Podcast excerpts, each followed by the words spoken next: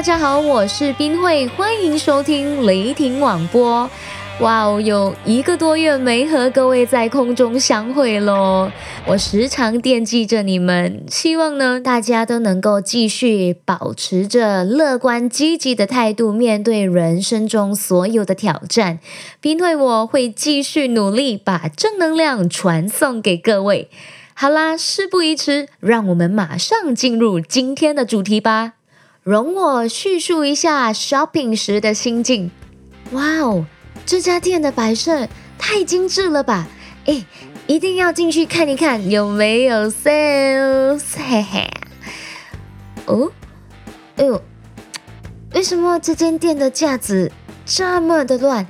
店员呢？哎呦，他的脸也哦哦的，很扫兴嘞。哎呀，我们还是快点走啦。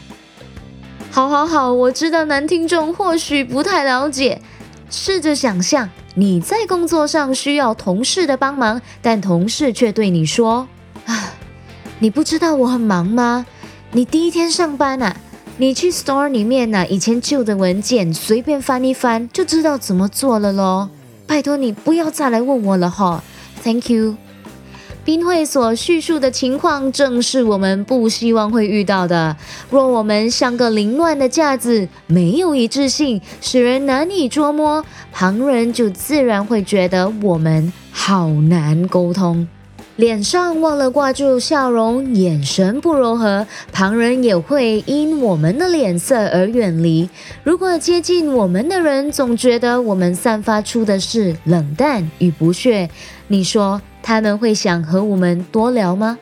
让我们来想象自己是个摆放在众人面前的架子，我们可选择在上面摆放一致性、好脸色，然后把热情当做架子背面的支撑，使人更加容易贴近，使旁人愿意在我们的架子前停留，并对我们敞开心房。好了，我们把自己的架子设立并调整一番了，但我们不能控制的是别人摆放架子的方式呀。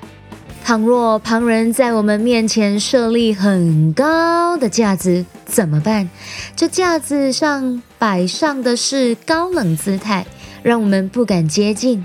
但因环境因素，我们必须要接近它。我们该如何是好？你们有没有这种经历呢？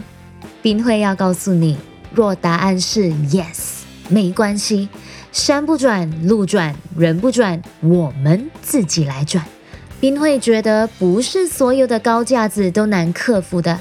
我们眼前虽看到的是很高的架子，但架子的背面是用什么来支撑的呢？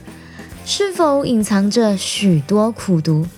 有些人因没自信而干脆选择不愿人接近他们；有些因环境所逼，不得不摆上高姿态，使人一见到他就得毕恭毕敬；甚至还有人曾因心里受过伤，不再信任旁人，所以自然的封闭自己，摆个架子。对某些人来说，或许是逃避心灵创伤的捷径。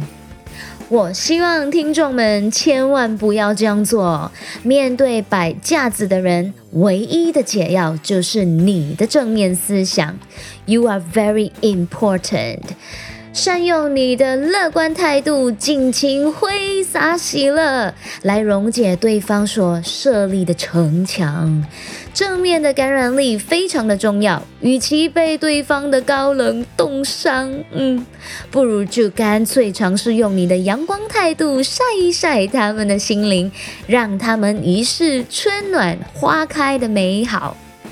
如果旁人摆个架子，你也选择做同样的事，那我们不就得三百六十五天活在冬天里吗？比内不愿自己的热情被冷却，不愿自己的积极被冻结，停止建立一道城墙，有益身心健康。我们一同向高架子说拜拜，Sayonara，才是明智成熟的选择。记得别人可以利用自己的冷漠努力影响我们，可别忘了，我们也可以善用热情融化与感染冰果者的心。所以呀，好好保存我们这一颗难得的赤诚之心，很宝贵哦。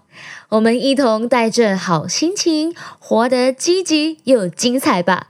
我是冰慧，下次再聊。